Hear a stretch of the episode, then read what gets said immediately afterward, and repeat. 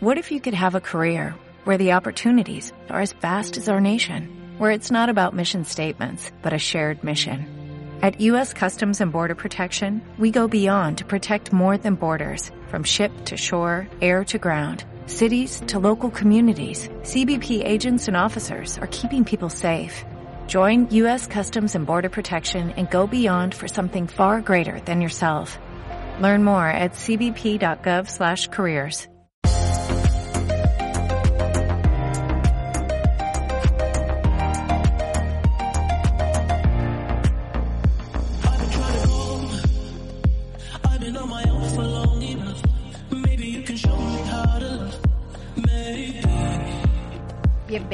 A la jungla hispana.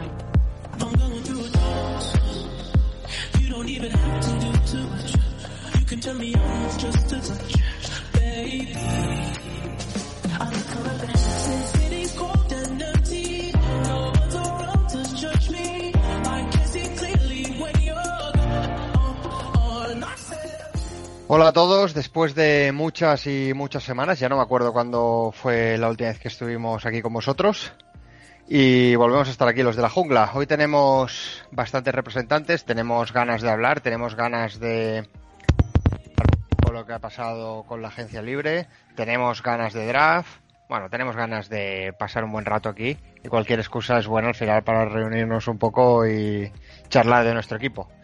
Ya sabéis que nos podéis seguir en Twitter en arroba jungla barra baja y en nuestra página web www.bengals.es. Hoy tenemos cinco personas, cinco componentes de la jungla. Empezamos a presentar a Antonio, arroba Antonio Magón en Twitter. ¿Qué tal, Antonio? ¿Qué hay, Sergi? ¿Qué hay, amigos? Pues sí, mucho, mucho tiempo ha pasado desde la última vez y muy poco, muy poco tiempo queda para que tengamos en nuestras filas bengalíes una nueva estrella. Esperemos que tener una nueva estrella y un nuevo bust, ¿no? Tenemos también, joder, empiezo bien, ¿eh? empiezo optimista. Eh, tenemos a Chevy, arroba ChevyHT81 en Twitter. Hola Chevy. Hola Sergi, ¿qué tal? A ver cómo pinta la temporada. Seguimos con Gerard, arroba Wishteca en Twitter. ¿Qué tal, Gerard? Buenas chicos, ¿qué tal? Pues bien, ¿qué tal todos? También tenemos a Daniel, que es arroba jude-asturias. Daniel, ¿qué tal? Hola, buenas tardes a todos. Y por último, y no por eso menos especial, a nuestro compañero Carles, arroba carles-maguire en Twitter. No, perdón, Carles Maguire, todo seguido en Twitter. ¿Es así, Carles? Sí, sí, buenas tardes. ¿Qué tal, Soy el menos importante, pero el que más ruido puedo hacer. Bueno, para eso estamos, para hacer ruidos. Y por último, yo mismo, el que os habla, Sergi, arroba Orcris81 en Twitter. ¿Qué os vamos a hablar hoy? Pues hoy vamos a hablar un poco de lo que ha sido la off-season, un poco de las bajas, un poco de las renovaciones y sobre todo lo que nos interesa son las diferentes altas que hemos tenido en esta off-season, en esta free agency y a ver si han podido reforzar el equipo como esperamos. Después de esto ya pasaremos a hablar del draft, comentar un poco qué picks esperamos, cuáles son nuestras necesidades, cuáles son nuestros deseos y cuáles son los picks que creemos que vamos a hacer, que no tienen por qué ser lo mismo. Una vez analizado el draft, hoy viene cargadito ¿eh? el programa. Eh, rápidamente comentaremos las nuevas equipaciones. No las comentaremos, sino comentaremos un poco algún leak que ha salido por ahí, porque las presentan el lunes. Y por hoy ya está. Por hoy ya llenaremos esta hora. Y sin más dilación, vamos al tajo porque tenemos un programa por delante bastante, bastante completito. Empecemos a ver un poco el análisis de bajas durante la off-season. No sé quién quiere empezar, por ejemplo, Chevy. Chevy, que has estado bastante al día con esta off-season. ¿Quieres un poco mencionar alguna baja en especial? O si eso, mira, si os parece, voy a hablar, voy a comenzar rápidamente, comentar todos los nombres y a partir de ahí cada uno que entre en detalle del nombre que quiera o de más de uno, ¿de acuerdo? Eh, Vale. Para empezar, por ejemplo, William Jackson III y Carl Lawson, ¿de acuerdo? Dos personas a las que la gente quería, o a muchos querían poner el tag, estos no han sido renovados. Se ha cortado a Giovanni Bernard, un histórico de la franquicia, a Geno Atkins, posiblemente el mejor defensa de toda la historia de la franquicia, y a Bobby Hart, posiblemente el jugador más querido de Bengals. Esto es coña, ¿eh? por si alguien no lo sigue. Eh, se ha tradeado a Finley. Y también han dejado del equipo gente como Shaw Williams, John Ross, un bust de primera ronda, Randy Bullock, Erickson, Carter y el amigo de Carles y una pena para mí, AJ Green. A partir de aquí, eh, Carles, no, no, Carles, no hemos dicho Chevy. Chevy, empieza. ¿Algún nombre a destacar? ¿Algún, ¿Algo que no te esperabas? ¿Algo que crees que tardamos mucho en cortarlo? Hombre, yo, yo, esperaba renovar o por lo menos mantener, ni que fuera con el TAC William Jackson o Carl Lawson, sino los dos, pero bueno, al final Jackson parecía que no quería seguir por las declaraciones que hizo al llegar a Washington criticando a la afición incluso, o sea que ahí no, no había ninguna opción de, de que siguiera y con Lawson pues perdemos a un, a mejor pass rusher que teníamos y, y, a ver cómo lo solventamos y, y no sé, yo creo que eh, es un problema que se vayan dos de los mejores jugadores en los mejores años que les quedan de carrera por delante.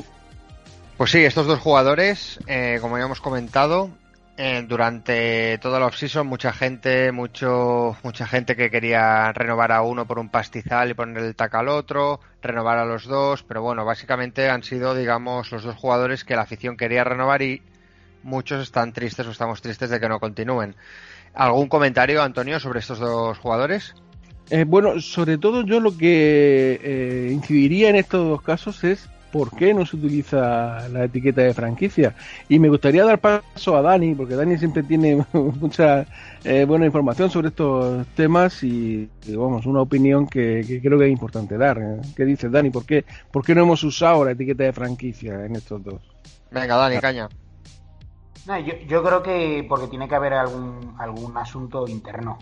Por si no, no, no tiene ningún sentido, ¿no? Eh, al final, Carl Lawson se ha ido por unas cantidades parecidas por las que ha llegado Trey Hendrickson y William Jackson ha salido con algún comentario bastante feo hacia la franquicia. Entonces, muy mal síntoma. Cuando los veteranos se va uno rajando, cuando los que están en buena edad como Lawson y Jackson no siguen y no le pones ni siquiera el franchise tag a ninguno de los dos, pero oye, si sabes que no se quiere seguir Jackson, ¿por qué no se le pone a, a Carl Lawson?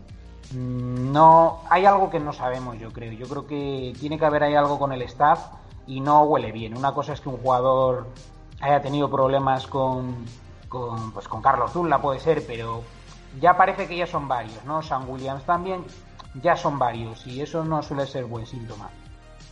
Gerard, ¿algo a comentar de estos jugadores? Pues hombre, lo que dice Dani tiene bastante razón. O sea, cuando las historias de que se quieren marchar se, se repiten o, se habla un poco mal o, o, no se renueva un jugador que parece que va para el futuro como Lawson, pues siempre es cosa sospechosa. Hombre, en el caso de Lawson yo creo que tiene, es más motivado por el, como sabemos todo, el dinero garantizado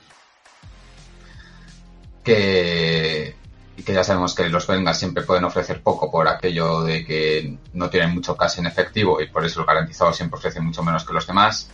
Y, puede haber algo ahí con Lawson, porque tampoco me creo que ellos piensen que, eh, eh, que su sustituto va a ser mucho mejor, vamos. ¿Y de William Jackson algún comentario? Chevy, Gerard, Dani, Antonio. ¿Cómo veis que no se le haya puesto la, la etiqueta de jugador franquicia o no se le haya intentado renovar o no se le haya renovado? A ver, yo pienso que quizás no poner la etiqueta de franquicia pues un poco nos dejaba un poco más de margen, un poco más de libertad económica para, para hacer fichajes en la agencia libre.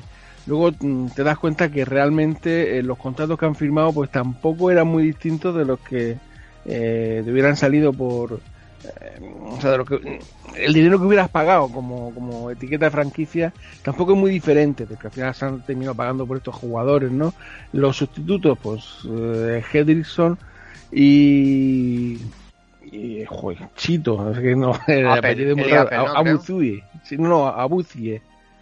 O como se diga, Abuzie. No, no sé, tendremos que acostumbrarnos al nombre del cornerback que viene de, de Cowboys.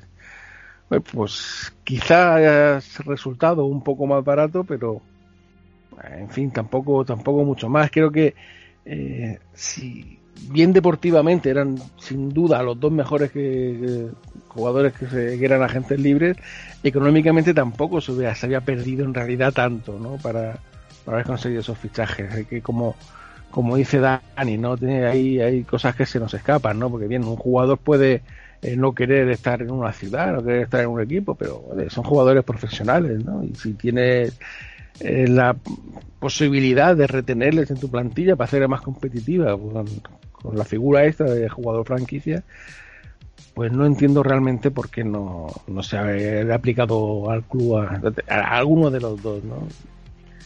En Quizás fin, un poco, no sé, ¿eh? Eh, que no hubiese pasado lo mismo que pasó con AJ Green. El año pasado tenía el tag de franquicia, un pastizal, y al final, bueno, no fue un gran año y este año creo que ni se ha hecho un intento para renovarle. No sé si, si puede ser algo de eso o realmente nada que ver y el caso de Green es aparte. Pues no, no lo sé. Eh, tampoco es el mismo caso, ¿no? Green está en la parte final de su carrera y estos dos estaban todavía en su, en su prime, ¿no? Se supone que ahora en, este, en esta franja de este contrato que han, que han hecho sus respectivos equipos es donde van realmente a, valorizar, a poner en valor eh, toda esa experiencia que han conseguido en Cincinnati. Pues, algún tipo, como decía Dani, de, de- problema interno, de, de que bien los entrenadores no confiaban demasiado en ellos o, o que no estaban generando buen ambiente dentro de- del vestuario, pero algo más tiene, tiene que haber porque ni desde el punto de vista deportivo ni desde el económico parece sensato haberles dejado escapar. Pasemos ahora a cortes más clásicos, de jugadores más clásicos como Bernard, Atkins y Bobby Hart, que era un corte esperado por todos. Em, sobre Bernard, ¿tenéis algún comentario? Carles, Daniel, Chevy, Gerard. ¿Os lo esperabais? Eh, sí, yo, yo no me lo esperaba para nada. A estas alturas, además de, de agencia libre, no, no, no tenía ningún sentido. A ver, Giovanni Bernal le quedaba un año. Vale, sí, cobra una cantidad importante para ser running back 2, cierto. Eh, hay mucho dinero invertido en esa posición, cierto. Pero es que el equipo ahora no está preparado para ganar la Super Bowl. Y realmente no hay esa necesidad, no vas apurado en el cap. Una medida así se puede entender si estás como los Saints. No era el caso. Es un jugador que ha rendido bien siempre que ha jugado. No es un jugador que juegue tantos snaps, con lo cual todavía tiene piernas frescas, puede seguir teniendo un buen rendimiento y lo vamos a ver en Buccaneers, que seguro que va a jugar bien. Que es un jugador bueno en el vestuario, que, aparte de las acciones fuera del campo, en el campo eh, y en el vestuario es querido y respetado. Mm, a cuento de que viene, bájate el sueldo. Es decir, o si vas muy a prueba de cap, lo puedo entender, bájate el sueldo o te tengo que cortar, o quiere reestructurar o dilatar su contrato con el año siguiente, pero creo que ha sido una falta de respeto eh, hacia Giovanni Bernard. eh, la información que tenemos, ¿eh? porque yo creo que él no ha pedido el corte si no hubiera sucedido el anterior. Y también por referirme a AJ Green antes de que lo hagáis los demás, pues bueno, quedarnos con el jugador que ha sido, que yo creo que han sido 7-8 años principalmente, que siempre ha estado el, el top 5 de receptores, ¿no? Hasta ahí Megatron, unos años, eh, Julio Jones es de su época, momentos del Beckham, de Antonio Brown, pero él siempre ha estado entre los mejores. Yo creo que es el mejor jugador ofensivo que yo he visto con el equipo y no sé si incluso también defensivo, ¿eh? Yo creo que el más talentoso eh, seguramente. Y, y, bueno, pues el último año pues ya se la ha visto cómo está y yo creo que no va a rendir muy bien en Cardinals y, y que le, quedan, le queda poco tiempo yo creo en la liga. Chevy, tema Bernard, ¿qué, qué dices de esto? Sí, bueno, de momento no lo entiendo. Espero que sea por conseguir cap de cara a la segunda oleada de la agencia libre, que no sé si que, que trajeran a Turner de los Chargers que habíamos hablado de, de o algún jugador así, un par, algún par rusher que quede interesante y porque si no, por lo que, hacer lo, lo que han hecho no, no, no, no, no lo entiendo.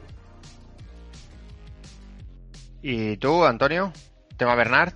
Porque realmente Bernard, o sea, con su corte, yo creo que la posición de running back perdemos calidad, porque era claramente el segundo mejor running back del equipo.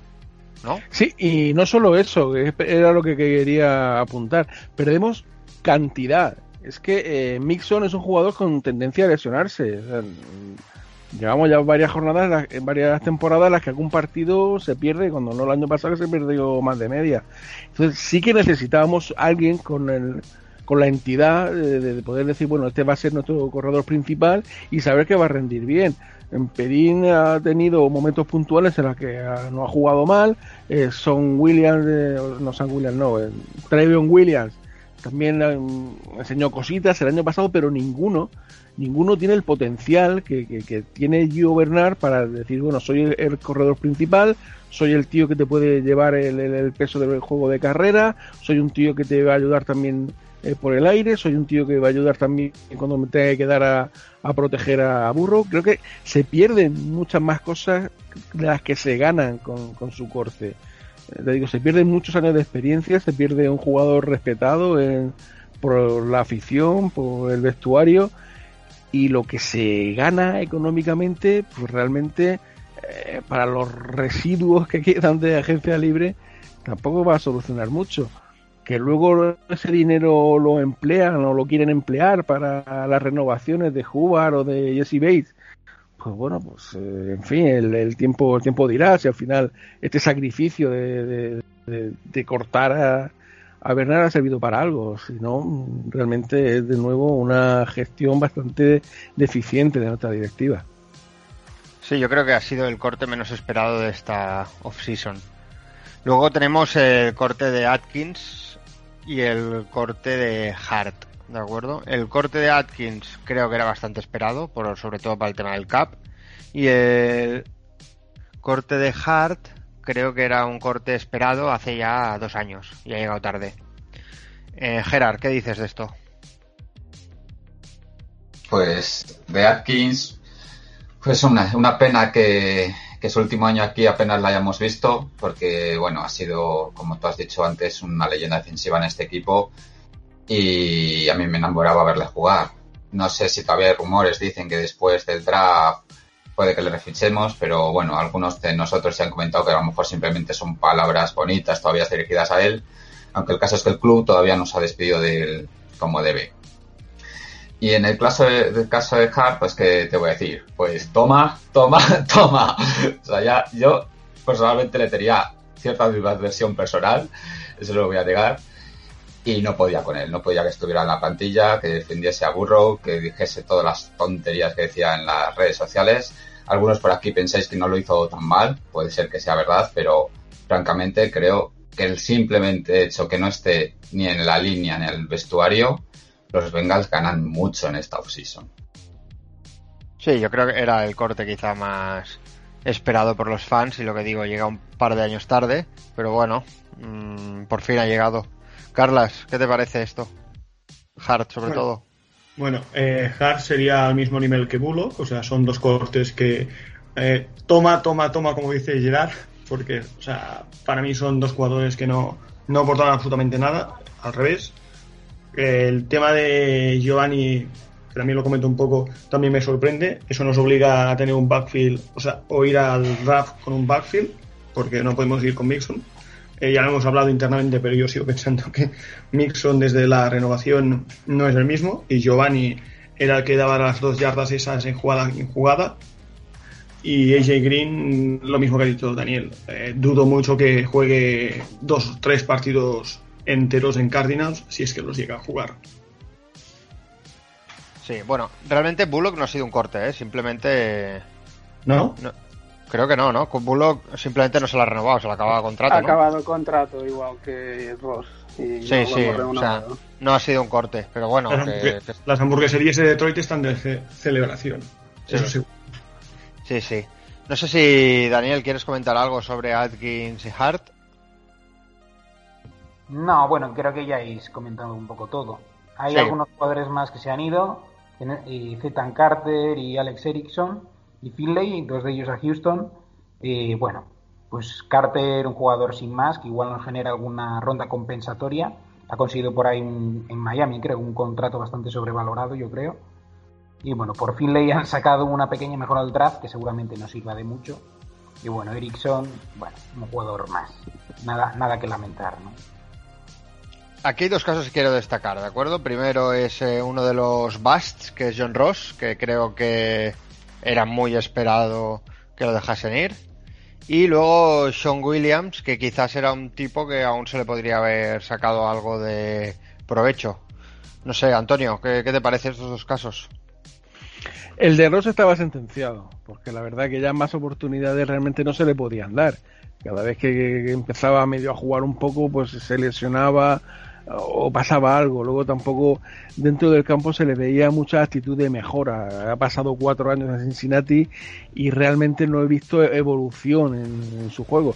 Es una pena porque sí, es un chico muy rápido, es un chico que, te podría destrozar las defensas contrarias, pero eh, se ha quedado en eso, en, que podría, ¿no? Un, condicional. De hecho, llega a Giants, un equipo que también ha fichado más, más receptores en, agencia libre y va a ocupar un papel muy testimonial. ¿no? Eh, es una pena de jugador, pero eh, creo que hemos hecho bien en pasar página con él. Y eh, el otro caso era el de el de Philly y era, me, preguntabas. No, Sean Williams. Ah, Williams. Bueno, Son Williams tampoco era tanto de mi devoción. Creo que en su carrera ha dado todo lo que tenía, pero ese todo tampoco era demasiado. En cuanto ha llegado alguien de un poquito más de nivel como Bombel, pues se ha visto que era totalmente prescindible. Y además ya un jugador que está en, la, en el lado equivocado de los 30 años, era difícil que se mantuviese en el equipo. Creo que, ganamos con el fichaje de, Ricardo Allen como, como estos 62 y en fin, no, no va a ser un jugador eh, Williams al que yo voy a echar de menos, aunque sí sé que para para otros equipos le ha hecho en algunos casos bastante la puñeta y que a nivel fantasy pues también era alguien que, aportaba siempre puntos a los que le teníamos. Creo que en ese sentido el equipo, desde las pocas posiciones en las que el equipo sale reforzado de, agencia libre. A mí el tema de Williams, pues sí, me ha dado un poco de lastimilla, no sé, quizás creo que aún se le podía haber aprovechado un año más. Eh, jugador de rotación, también porque soy un poco así, no sé, con el tema de los capitanes me, da un poco más de cosilla cortarles. Aparte, eh, creo que nos hemos cargado todos los capitanes, ¿no? Porque Atkins era capitán, Green era capitán, Williams era capitán y el otro es Barrow, pero nos hemos petado a tres capitanes. No sé, yo quizás a Williams lo hubiera, o sea, no, no me hubiese importado que continuase un año más. No sé, Chevy, Gerard, ah. Daniel. ¿Algo sobre esto? Este año, que era, Atkins no era capitán y era Loida Vines, que de momento no hemos renovado tampoco. ¿No era capitán Atkins este año? Pues no, sé si está Bernard era capitán, pero no lo. Yo Bernard sí, Bernard sí, Williams sí. Bernard era capitán, vale, Williams sí, y Green también.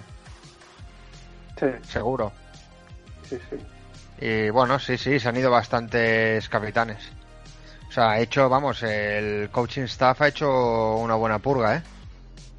Bueno, Sean Williams también rajó en redes sociales, ¿eh? O sea, es que al final todos estos jugadores eh, no me extraña que se vayan. Primero, aparte que había perdido su rol, pero este también fue de los que de los que se quejó del juego que, o de los minutos que tenía o los snaps que tenía.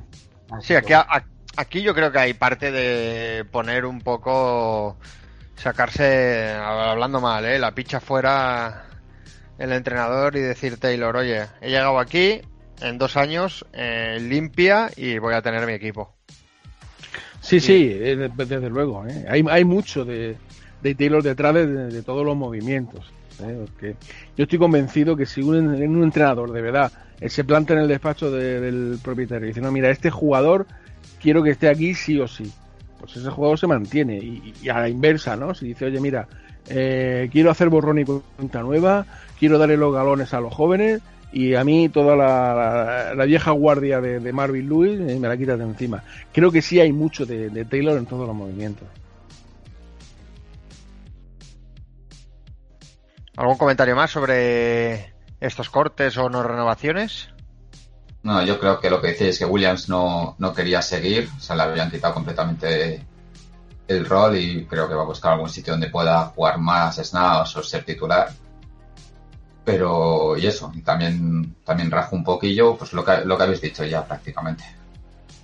Sí, luego quedaría, bueno, a mí me sabe mal por Green, pero Green ya estaba cantado desde la jornada 2 que no continuaría y menos cobrando el pastiza que cobraba, que no sé si eran 18 millones o algo así el tener el TAC. Eh, Ross estaba cantadísimo que no continuaría. Eh, Ericsson y Carter eran jugadores más de rotación. Que, bueno, y retornador Ericsson de pan, ¿vale? Y Bullock eh, creo que también es otro jugador que es que mm, a mí sinceramente me extrañó que acabase la temporada después de las actuaciones que tuvo tan desastrosas el año pasado. Pero bueno, ya más o menos hemos comentado un poco todo. ¿Alguien... Sí, realmente Bullock tampoco acabó la, temporada. Ya al final le dieron la oportunidad a Saber y por lo visto, eh, en principio parece ser que van a seguir contando con él, al menos para el training camp. No sé si le buscarán algún tipo de competencia en draft, pero eh, en principio parece que Saber, que tampoco es un kicker que a mí personalmente me aporte mucha garantía, pues va a ser el que va, se va a quedar con la plaza. Sí, a ver, a ver, a ver qué tal. Luego, a nivel de renovaciones, no hay ninguna que ha sido así muy sonada. Está Perain, está Evans, está Javer. Bueno, Javer para mí es una buena renovación porque creo que es un gran Panther. Los otros dos, pues ni fu ni fa, ¿no? Chicos, mm, Gerard, ¿algo a destacar de esto? Sí, no, eh, perdón, que tenía el micrófono quitado. Eh, las renovaciones, bueno, pues Panther, yo, eh, Hoover yo creo que es buen, es buen fichaje, lo ha demostrado, ha sido MVP durante algunos ratos de estas dos últimas temporadas prácticamente. Y está bien que esté. El resto, pues bueno, pues más un poco relleno, algunos para competir, como Spain, para competir en, de titular en para la OL, o depende cómo siga el tema, pues asegurarse un puesto de, de titular, pero vamos, mm, todos son renovaciones de perfil bajo medio. Chevy, ¿qué te parecen estas renovaciones? ¿Algo a destacar o cerramos esto? Bueno, son, renovaciones de equipos especiales, ¿no? trabajo de Evans ya estos últimos años y también Perín creo que entran equipos especiales para bloquear y, y evidentemente Hoover. Y bueno, después del adiós de, de Carter a Miami con un buen contrato que llevan dos años Miami fichando a jugadores de equipos especiales, ya que el año pasado ha, fichado una Fesdelen también con un contrato bastante bueno para él, teniendo en cuenta lo que es. Muy bien, ¿alguna alguien quiere aportar algo más sobre el tema de renovaciones o pasamos ya un poco a hablar de las altas? Sí, yo, vamos, creo que hemos pasado demasiado por encima por la renovación de Hoover. Hoover, aparte de ser un gran Panther, es un jugador que se ha pasado toda la vida en Cincinnati, ¿no? Desde college, universidad, eh, bueno, eh, es un tío que ha nacido en Cincinnati que, que probablemente quede, quede un poco raro decirlo, pero debe ser de los únicos que sientan realmente los colores, ¿no? Del equipo. Creo que también es importante eso, ¿no? Eh, saber que, que, el equipo puede, eh, eh, como pasó esta agencia libre, apartar un poco esa renovación, como, como sabiendo, bueno, sabemos que, que, tú te vas a quedar, sabemos que queremos que te quedes, vamos a empezar con los, con los otros y después ya dejamos lo tuyo. Y, así ha sido, ¿no? Y creo que aparte de, de Panther es el, el, holder, o sea, que realiza una doble función en los equipos especiales y es importante la tranquilidad de que va a continuar. Así como Clark Harris, el Logan Snapper, el jugador más, el abuelo de la plantilla, pues bueno, pues va a continuar un año más, un tipo que, que lo mejor que se puede decir de él es que ni sabemos que existe, ¿no? Porque no, no recuerdo cuándo fue el último fallo que tuvo y quiero que, que siga pasando mucho tiempo sin saber el, eh, cuándo va a fallar. Y, sobre Perain, yo mm, aposté por su, a mí me gustó su fichaje el año pasado. Creo que aporta al backfield un perfil que no teníamos, que es el de eh, running man más norte-sur, eh, que creo que es necesario. O sea, para mí la renovación de, si no la de Perain, la de alguien, un corredor de su estilo, creo que, que sí hacía falta. Y bueno, pues si este chico está eh, ya bien integrado en la plantilla, pues me parece bien que continúe. Pues bueno, cerramos el capítulo de bajas y abrimos una nueva carpeta. La carpeta de altas. Las altas teóricamente nos han de traer un poco de esperanza y buen rollo el equipo, porque teóricamente vienen a tapar huecos, a mejorar a jugadores que se han ido. Pero bueno, veremos que quizás no todos piensan lo mismo. Eh, como bajas destacables tenemos a Hendrickson, tenemos a Riff, eh, perdonad las mm, pronunciaciones porque a lo mejor me, se me va la olla con alguna. ¿eh? Tenemos a, a, tenemos a Ogunjobi, tenemos a Hilton, Eli Apple, Ricardo Allen y Tadeusz Moss. Pues no sé, em, Daniel, ¿tienes algún jugador que te haga especial ilusión o algún jugador que aún estés tirándote de los pelos de que hayan fichado? Pues el que más me gusta, Riley Rey. Y bueno, aparte porque mejora posición, pues porque calidad-precio yo creo que es el mejor de todos. Un jugador con, con bastante trayectoria, que creo que todavía no ha llegado a su declive, no va a cobrar demasiado, no nos hace ir con urgencias al draft y quién sabe si a lo mejor también puede seguir en un futuro. Yo creo que ese es el fichaje más calidad, de mejor calidad-precio. Luego ya los demás, bueno, y de los porque, bueno, Apple y Ricardo Allen, por ejemplo, pues los considero fichajes que a lo mejor ni siquiera acaban entre los 53, que no me parecen mal, ¿no? Pero de los demás, eh, ya es, para mí son más incógnita. Eh, Hilton, fíjate, han apostado cuatro años por él, así que algo han debido de ver en él para, para ayudarnos desde el slot. Me gusta ese fichaje y luego, claro, Hendrickson, me parece que perdemos claramente calidad respecto a Lawson y con Agusi también. quiero verlo porque este yo no le he visto jugar mucho al, cornerback de Browns, de perdón, de Cowboys. Y bueno, Jovi viene a tapar de momento el hueco de, Atkins. En principio, si es un jugador que puede aportar eso. Pero creo que no terminamos de mejorar, sí con Reim respecto a Bobby Hart. Pues eso, lo que decía, que no, que teóricamente son jugadores que vienen a mejorar lo que teníamos, pero que ha dejado a la gente, a la afición un poco chafadilla. A mí Hilton, el cornerback me gusta, me parece que es un buen, un buen jugador para lo que se ha pagado por él. Y luego, si no recuerdo mal, Eli Apple es curioso, ¿no? Porque este, este chaval creo que fue primera ronda y salió bastante alto. O sea, creo que lo drafteó hace unos años Nueva York, prometía y parece que ha sido otro bust importante. Gerard, ¿algo a destacar de estos jugadores? Sí, como decías, Apple fue top 10, me parece. Pero bueno, como dice Dani, es eh, de momento carne de Training Cup y ya veremos si hace, si hace el equipo. Pero bueno, como hemos visto el año pasado, cuanto más cornerbacks tenemos, mejor. al final jugamos con el noveno cornerback de la plantilla, un partido. O sea, cuanto más tengamos. Creo, como igual que Dani, coincido con Rave, es buen fichaje, nos abre muchas posibilidades también en el draft, como luego veremos. Y ojalá, ojalá, si luego las cosas no van como todos pensamos el draft, pueda renovar, porque creo que es bastante sólido. Pero yo creo que el fichaje que más nos puede aportar este año es Sogun Jevi. Creo que al lado de, un no tackle como DJ Reader, que es muy bueno además, que no lo hemos visto casi el año pasado, pero es muy bueno, eh, va a poder liberarse más y jugar más eh, como se le como, se le pide, más un penetrador, un atacante al quarterback y no tanto a la carrera como se estaba pidiendo tanto a Cleveland. Y creo que teniendo en cuenta que no hemos podido ver nada de Atkins el año pasado, ahí sí que vamos a ver cierta mejoría y lo va a notar la, la línea defensiva. Eso sí, en la línea defensiva necesitamos más refuerzos en, en los sets y espero que no hayamos terminado después, después del draft y, fichemos algún veterano más o, o, alguno más. Yo creo que con Jevi y Rave son los, más, los que más destacan. Y luego también habéis dicho Hilton, yo creo que también mejoramos ahí en esa posición. Y bueno, visto un poco lo global, puede que la secundaria mejore, teniendo en cuenta que a ver si recuperamos a Trey Wayne y que dicen que el este a Chewy se amolda bien a nuestro esquema, pues puede que a lo mejor entre unas cosas y otras, es, verdad que perdemos bastante calidad entre Chewy y William Jackson tercero, pero a lo mejor entre unas cosas y otras hasta salimos ganando entre comillas. Veremos, veremos cómo funciona todo. Muy bien, Gerard. Chevy, coméntanos un poco altas, un poco análisis crítico de esto.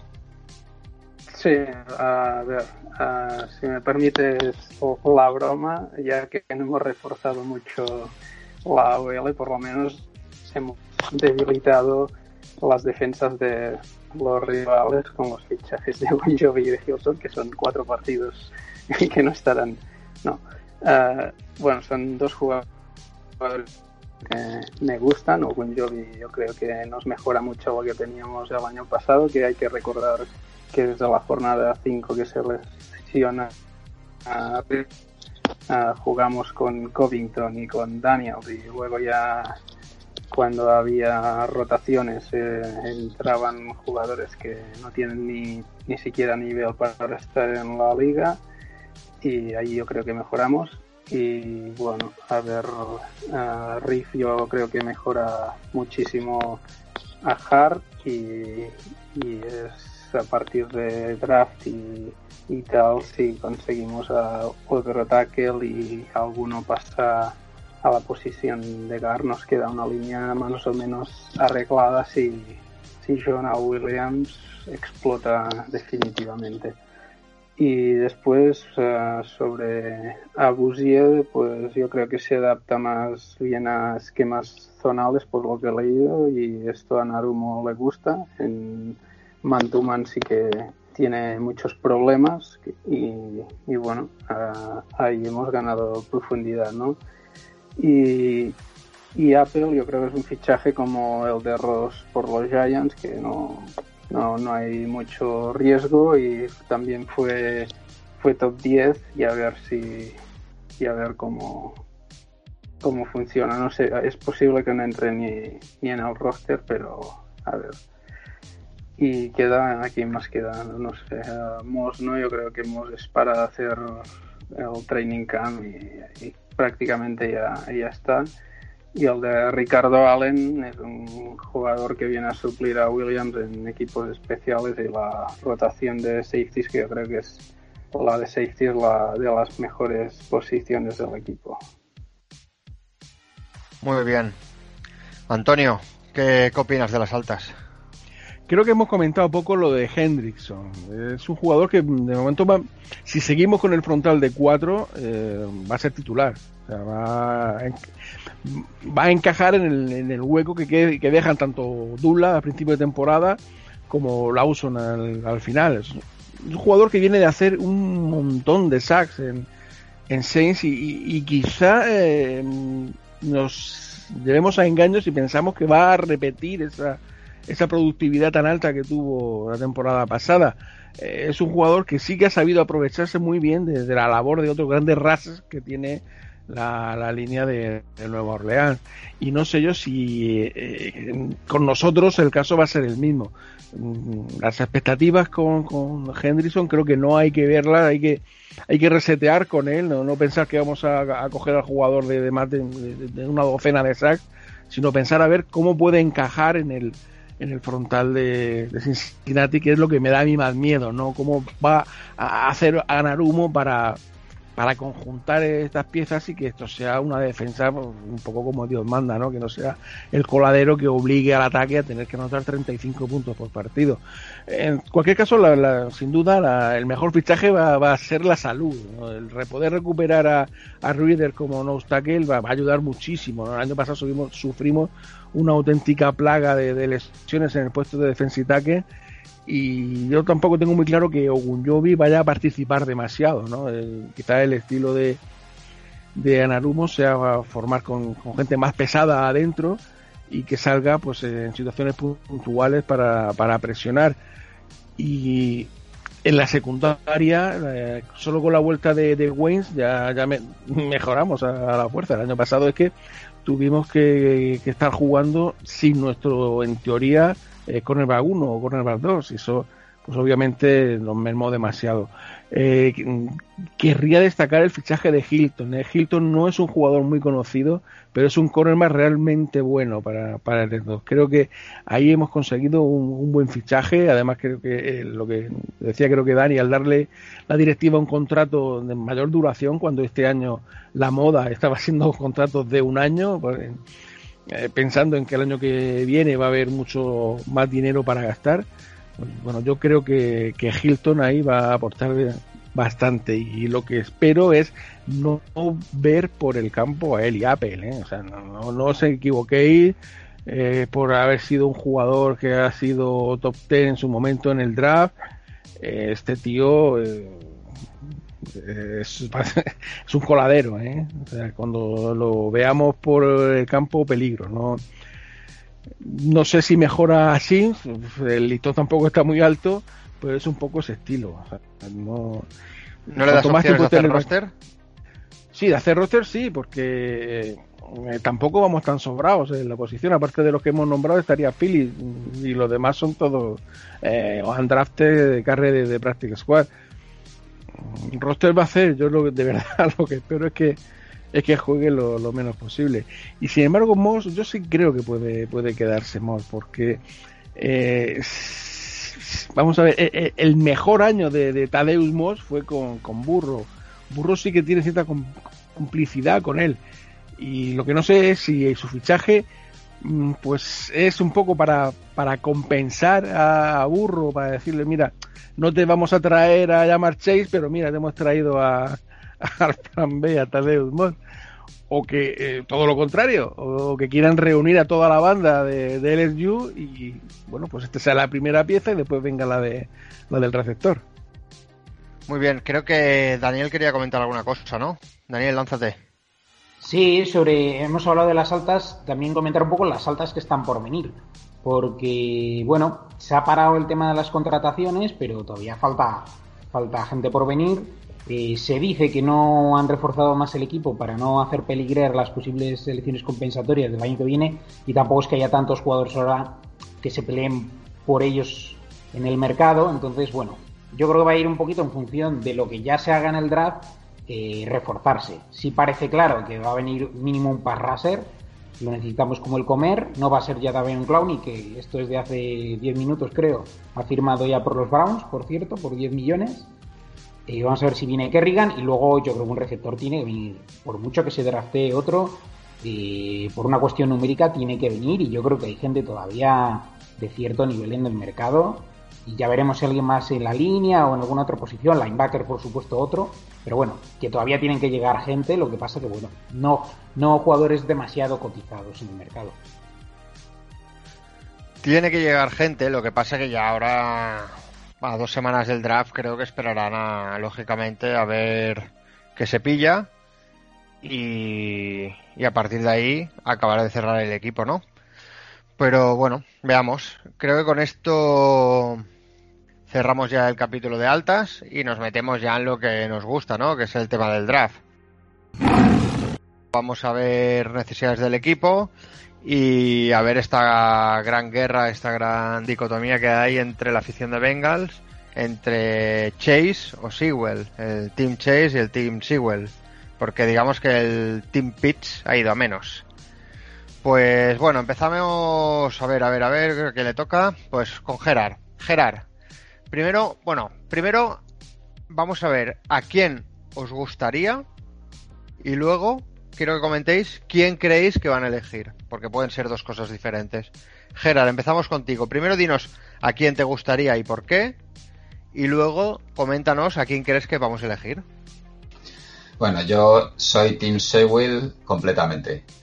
Eh, creo que es un puede ser un talento generacional, es una un línea ofensivo que con 19 años ha estado dominando todo lo que se le ha echado delante tiene un cuerpo espectacular, tiene unas capacidades atléticas espectaculares y solo puede hacer más que crecer. Eh, tenemos otro buen eh, offensive tackle y joven como es Jonah Williams. Se pueden emparejar los dos y tener un, por lo menos por los extremos, una, una buena línea de aquí a lo que queramos renovarlas. Porque ya sabemos que luego los en las agencias libres es, es muy difícil fichar a tackles, sobre todo. Eh, seguramente si lo, si lo drafteásemos, jugaría el primer año como posiblemente como War, pero bueno, no pasa nada, lleva un año sin jugar, se foguea como War, haría unos huecos tremendos para, para Mixon y sería ideal. Y es que además con Sewell yo creo que luego se te abre todo el draft. Puedes ir a segunda ronda con con BPA, ya sea defensivo, ya sea un wide receiver, eh, ya sea otra, otro L, y creo que sería la mejor opción. Una vez dicho esto, eh, haciendo todos los alegatos Tim Sewell que puede hacer, últimamente por todo lo que veo, no solo por, eh, por la afición Bengal que está dividida, sino por quien lo dice, me temo que ahora entre ese 50-50% que puede haber entre uno, hay un pelín más, unas décimas más que están dirigidas hacia, hacia Chase. Y hoy yo creo que vas, eh, es mi apuesta por el pick ahora mismo. Me van a llamar cabezón, que lo sé. Pero hoy, ahora mismo, creo que van a elegir a Chase. Bien, o sea, Gerard le gustaría Sewell, pero cree que elegirán a Chase. Perfecto. Chevy, ¿qué opinas tú? Yo creo, yo, bueno, me gustaría Sewell y creo que irán a Sewell, pero tampoco las tengo todas. ¿eh? Pero no, yo, yo creo que lo, lo lógico es coger a Sewell que te, han lesionado al quarterback y hay que protegerle. Y si Sewell es un talento generacional en esta posición, es clave porque de momento la línea ha sido el gran problema de Taylor porque no, no hemos ni, ni corrido ni, ni, pasado con tranquilidad en ninguno de, de los dos años y además uh, esto te da lo que Gerard, ¿no? De cara al resto de, draft más variabilidad para ir al, mejor jugador disponible porque puedes elegir a un a, a, jugadores que, que, en teoría podrían pintar para primera ronda y que te, te llegan para la segunda aunque no si no directamente a ir a por el tackle sí o sí en, segundo. Muy bien. Antonio, ¿tú qué opinas? ¿Qué crees? ¿Qué te gustaría y qué crees que pasará? Me gustaría Sewell. También soy Tim Sewell por un tema numérico, básicamente. Eh, un offensive tackle es un jugador que te está todos los snaps en el campo un receptor, pues por la naturaleza de su juego y por el desgaste, pues está entrando y saliendo y, no participa en todas las jugadas. Obviamente el, rendimiento global que te, que te puede dar un, jugador de línea siempre es mayor. Los jugadores de línea también son jugadores normalmente mucho más longevos, ¿no? Y si estamos hablando de eh, defensive backs o receptores, ya cuando está rondando la treintena, su declive es evidente en un jugador de, línea. No, hombre, no todo para ser Andrew Whitworth, que va a estar el hombre jugando con 40 años, pero sí que eh, es frecuente que haya jugadores en sus 30 y pocos que todavía estén dando muy buen rendimiento. Así que si, si drafteamos a Sewell y hacemos bien las cosas y les vamos renovando y tal, podemos tener ahí un jugador para una década. Y bueno, pues eh, lo comentaba Gerard, el chico apenas tiene 20 años, es que eh, tiene todo lo mejor de su carrera por delante y si con esa edad ha conseguido dominar eh, en, el fútbol universitario, pues el techo es increíble. O sea, yo, independientemente de, de la falta que nos haga, ¿no? Porque ya habéis hablado, Riz eh, lo hemos fichado, pero solo tiene contrato para un año, que puede ser que renueve, puede ser que no. Eh, Jonah Williams solo ha jugado un año, no lo ha hecho tan mal, pero puede ser que segunda o puede ser que no. O sea, que, que nunca sabemos qué necesidades vamos a tener. Ya eh, dejando aparte las lesiones, ¿no? Porque si eso vamos, entonces eh, da igual al jugador que elijamos en primera ronda, porque por tradición se nos va a lesionar durante el primer año. O sea que para mí creo que, el jugador más eh, rentable que podemos conseguir en esta situación en la que estamos sería Sewell.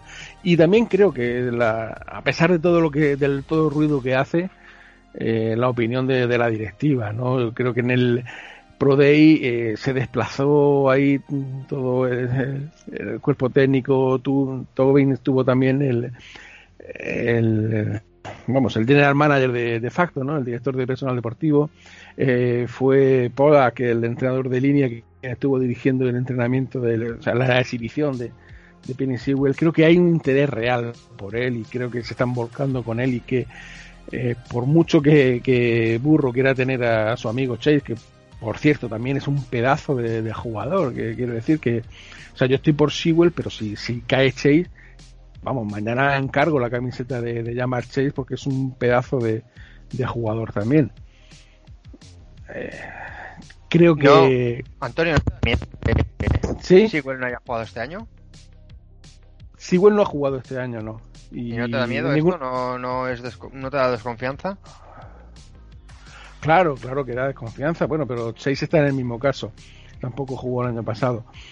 Mm, no me da desconfianza por precisamente por la juventud que tiene. Creo que eh, es un jugador que todavía, aunque hubiese jugado el año pasado, tiene mucho que aprender, tiene que seguir aprendiendo y que eh, si todo va bien, cruzamos los dedos y tenemos los dos puestos de, tackle ya bien definidos, pues como dice Gerard, puede empezar de guardia, que también es una posición en la que estamos necesitados. Hablamos mucho durante la agencia libre de, la posible contratación de, de Tunic, el, el ex de, de Patriots, pero al final, eh, bueno, pues se fue mucho. subió a la parra en el tema económico y en fin, se quedó fuera de nuestro alcance. Si empieza de, guardia como empezó en su día Andrew Whitworth, tampoco veo ahí mayor problema. Muy bien, a ver, a ver cómo, a ver, a mí sí que realmente me da un poco de yuyu que no haya jugado en todo el año, pero bueno, tam también es cierto que hace dos años mmm, no lo vi, todo el mundo dice que es muy bueno, pues, pues me lo creo. Daniel, ¿qué me dices tú del draft de esta primera ronda? ¿A quién cogerías y quién crees que cogeremos? Sí, yo escogería a Penny Sewell y los argumentos bueno, los que, los que aparte de los que ha dicho Antonio, que es longevidad, eh, los receptores acaban perdiendo velocidad, te puede durar 10 años un, un, buen receptor y un tackle, con, sobre todo este que es tan joven, te puede durar hasta 15. Eso hablar por hablar, pero es más fácil que eso ocurra y el tema del 100% de los snaps sobre el campo es también que hay que pensar en el juego de carrera. O sea, todo el mundo piensa en la lesión de Burrow todo el mundo piensa en que hay que protegerlo pero lo que queremos es correr también bien, que no corremos bien. Y este chico saliendo a segundo nivel, si empezara de guardia derecha este año, yo le empezaría a mover por la línea y a lanzar pulls para un lado y para otro, que es una pisonadora. Eh, necesitamos tener un equipo más balanceado, no pasar 60 veces. Es que cuando hay análisis por ahí, que, que, que Green, que es que necesitamos receptores, joder, necesitamos pasar 35 veces y cuantas menos mejor que lo que queremos es que Burro brille en enero, no queremos que Burro tenga que ganar en los partidos eh, durante, durante el otoño ¿no? y el invierno. Lo que queremos es tener un, juego más balanceado y, por eso también la importancia de mejorar la defensa, no estar siempre a la desesperada o jugar con backfield vacío como ha jugado tanto. O sea que no es solo una cuestión de que es que se nos va a lesionar Burro, porque es verdad que la lesión puede llegar de cualquier modo, pero joder, que hay que, que tener un buen juego de carrera también, no solo, no solo pasar el balón, ¿no? Entonces, eh, y luego sobre lo que es un poco eh, lo que yo quiero y sobre lo que vamos a hacer, yo confío que será Sewell. Eh, todo este ruido que hay en torno a Chase, yo que sé, puede venir de manera muy cruzada, pueden ser informaciones veraces como interesadas.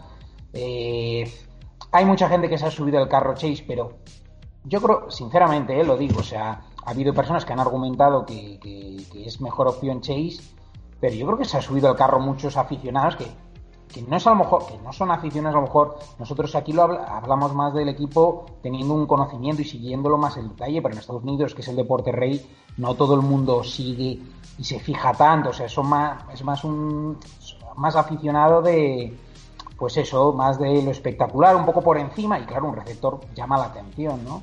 Y, pero bueno, es que este línea de ataque Sewell llama muchísimo la atención. Yo, bueno, alejándote del ruido, lo lógico es que sea Sewell. En ese sentido, tampoco da igual un poco pensar. O sea, tampoco me como la cabeza si va a ser esto o lo otro, porque puede ser cualquier cosa, pero la lógica dice que Sewell. Y Carlas, ¿a ti qué te pide el cuerpo? ¿Y qué crees que hará el equipo? Eh, yo, he, o sea, yo aficionado, yo soy aficionado de los Oregon Ducks. Eh, yo creo que es Sewell. Y se habla de Chase es para que eh, dar más bombo para que Chase suba y nos llegue Sewell. Nos hace falta, lo que ha dicho Daniel, aparte es que es fundamental. Pasar 60 veces burro al final, un día u otro te va a romper. Y Sewell, o sea, un jugador de línea, eh, o sea, si es Sewell es Sewell, pero tiene que haber un jugador en la línea. Yo creo que es Sewell. Y van a escoger a Sewell. Vale, o sea, como, como veis, eh, aficionados de la jungla, de manera unánime, el pick de la jungla es Sewell, no hay dudas. Mm. Eh, dime, dime. No, o sea, es que estamos hablando de lo lógico, pero es que somos los Bengals. y muchas veces lo lógico no entra en lo común. Yo, yo cuando digo que el pick es, eh, es Chase no es por lo que dice la afición, es porque ya hay muchos periodistas con muchos contactos muy dentro del club que están diciendo Chase y los Bengals no son un equipo que han estado jugando y escondiendo esos picks precisamente. Todo el mundo sabíamos cuando íbamos a fichar el center qué, qué center sub querían y cómo subieron a quitárnoslo. Eh, eh, toda la semana antes dice siempre Lapan el jugador que vamos a fichar y ese jugador es el que drafteamos. O sea, no es que sea un, equipo que oculta sus, sus intenciones, intenta engañar. Además, no le interesa, tampoco hay mucho interés que, ¿quién va a subir a por Chase? Van a subir a por quarterbacks, pero a por Chase no van a subir.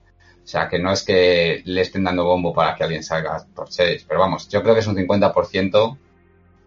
Y yo lo digo que es Chase más que nada porque hay muchos periodistas con muchos contactos que ya lo a estar diciendo. Lo lógico es Sewell. Y ojalá vayan a por lo lógico.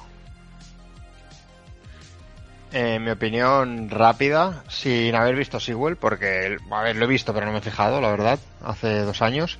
Y sí habiendo visto Chase, porque me vi varios partidos de Burrow y entonces lógicamente vi a Chase. Eh, mi opinión es Sewell. Eh, simplemente por una cosa muy sencilla, porque eh, por muy buenos receptores que tengas, si no tienes línea no les vas a dar una bola. Entonces, primero construir una línea y ya cuando tengas la línea, construyamos o vayamos a por receptores. Que aún así, de receptores creo que tenemos tres bastante potentes. Por eso yo iría por Sewell. ¿Y a quién creo que van a coger? Pues no tengo ni idea, la verdad. Porque si les cosas, eh, hasta hubo unos días que parecía que el elegido era Pitts, que a mí me caía de culo cuando ve al leer eso, porque yo soy anti-Tyrants, pero bueno. Eh, no sé, no sé a quién van a elegir. Espero que a Sewell. Em, vamos a hacer, a ver, vamos muy muy pillados de tiempo, ¿eh? Vamos a ver una ronda rápida de el resto del draft. Empezaremos por Chevy. Eh, vale, tenemos nuestra primera ronda que es Sewell. A partir de aquí, ¿qué hacemos, Chevy? Ah, bueno, yo iría mejor jugador disponible dentro de receptor, uh, pass rusher o o cornerback. Vale, muy bien. Antonio, ¿tú? Yo creo que la mayor necesidad después de la línea ofensiva es la defensiva. No fortalecemos las trincheras, vamos a ser un cachondeo. O sea, que sí que partidos con mucha anotación pueden resultar muy divertidos para el espectador neutral, pero eso no es lo que necesita un equipo que quiere eh, hacerse fuerte y aspirar a cosas importantes. Yo, eh, si aseguramos a Sewell en primera, en segunda y tercera seguiría reforzando la, trinchera, con, sobre todo con jugadores defensivos, ¿no? Tanto interior como, como exterior. Porque además, eh, otra cosa, otra particularidad de este draft es que vienen muy buenos receptores. Eh, realmente el, receptor que puedas conseguir en hombre, Chase es, una máquina, es muy bueno. No vas a tener un Chase en segunda ronda, ¿vale? Pero al que puedas conseguir en segunda, entonces se va a diferenciar tantísimo del que va a poder conseguir a lo mejor en cuarta, ¿no? Entonces, eh, quizás ahí sí que priorizaría que la calidad del jugador sobre la necesidad en, en la posición. Es cierto que, jugamos con eh, como formación base tres receptores, que dos están clarísimos, que son Higgins y Boyd, y el tercero pues está ahí un poco en el aire y que ahí podría encajar. Pero bueno, eh, también hay otra opción que es para seguir con la línea de LSU, mm, draftear a Marsa en segunda, ¿no? que es otro receptor muy rápido también de, de los Tigers de, de Luisiana. Pero eh, en mi opinión, una vez fijado a Sewell, continuar con las trincheras y el resto del draft, pues eso, el receptor que hace falta. Quizá Tyren necesitamos un poquito más de profundidad en, la posición. Usoma también termina contrato este año y pues eh, tampoco estaría mal eh, traer un poco de competencia, tampoco mal algo de competencia en el kicker en rondas finales y bueno, pues lo que comentaba Daniel, ¿no? Jugadores que se nos han quedado pendientes de, fichar, pues quizás también por ahí puedan caer, ¿no? Algún linebacker, un segundo receptor, creo que por ahí puede ir la, la tendencia en el draft. Daniel, ¿qué opinas tú? ¿Que una vez tenemos a Sewell, ¿qué toca? Sí, hay, a, igualdad de talento, eh, línea defensiva, Raser, sea por dentro o por fuera. Si hay un receptor muy bueno por encima de estas posiciones, vale, no me importa, pero línea defensiva o Raser, sobre todo. E incluso un corner si cayera un chollo. Pero posiciones, sí, posiciones importantes, trinchera y tocaría la defensiva. Receptor siempre prefiero a partir de tercera, cuarta ronda, mejor. Además, si nos fijamos, por ejemplo, en un equipo como Steelers, lo hace mucho y casi siempre le va bien. Tercera, cuarta ronda, acierta con los receptores. No quiere decir que esto ocurra siempre, pero es que es más habitual en líneas generales en la liga y se puede encontrar ahí talento y que Burrow lo, haga mejor. Y sí, seguramente a partir de quinta ronda yo, yo no descarto un kicker, por ejemplo. Y luego ya, pues bueno, lo que, lo que les cuadre y los jugadores que les pueda interesar más adelante. ¿Y Carlas, tú? Eh, si Sewell es la primera ronda, eh, en la segunda, todo que me vais a matar, yo lo he dicho esta mañana, y cogiendo el hilo que ha dicho Daniel, eh, es imposible tener un backfield solo con Mixon. Perin no me da confianza. Y a no ser que llegue un receptor tipo Elijah Moore, que es de Mississippi, porque los otros lo van a pillar, yo cogería, que creo que van a llegar, dos corredores que serían o Travis Etienne, que es de Clemson, o Najee Harris, que es de Alabama, para dar más armas, para no estar lanzando, porque va a llegar muy jodido. Burrow viene a la lesión y para coger cosas de defensiva que luego no podamos ir haciendo, hacemos una buena ofensiva, una buena línea y el año que viene ya pensamos en hacer un buen equipo y, dar el salto. Y yo haría eso. Pues muy bien, con esto, bueno, se ha hecho un poco análisis de la off-season. Estamos ya cogiendo fuerzas para esta nueva temporada. Esperemos que sea una temporada mejor, eh, tendremos más podcasts por delante para hablar de diferentes temas, como las nuevas camisetas, cómo avanza la lesión de Barrow, si podrá empezar, si no, analizar el draft, bueno, esas cosas. Eh, acabamos por hoy. Yo creo que ya nos emplazamos, yo diría que para la semana después del draft. ¿De acuerdo? Quedan un par de semanitas. La semana después del draft tocará volver a ilusionarnos con ese draft que hemos hecho, poner nuestros grades y es bueno, esas cosas que se suelen hacer.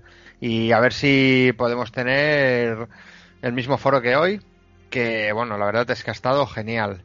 Despedimos a Antonio, despedimos a Chevy, a Gerard, Daniel, Carles y Judei. Judei. Judei.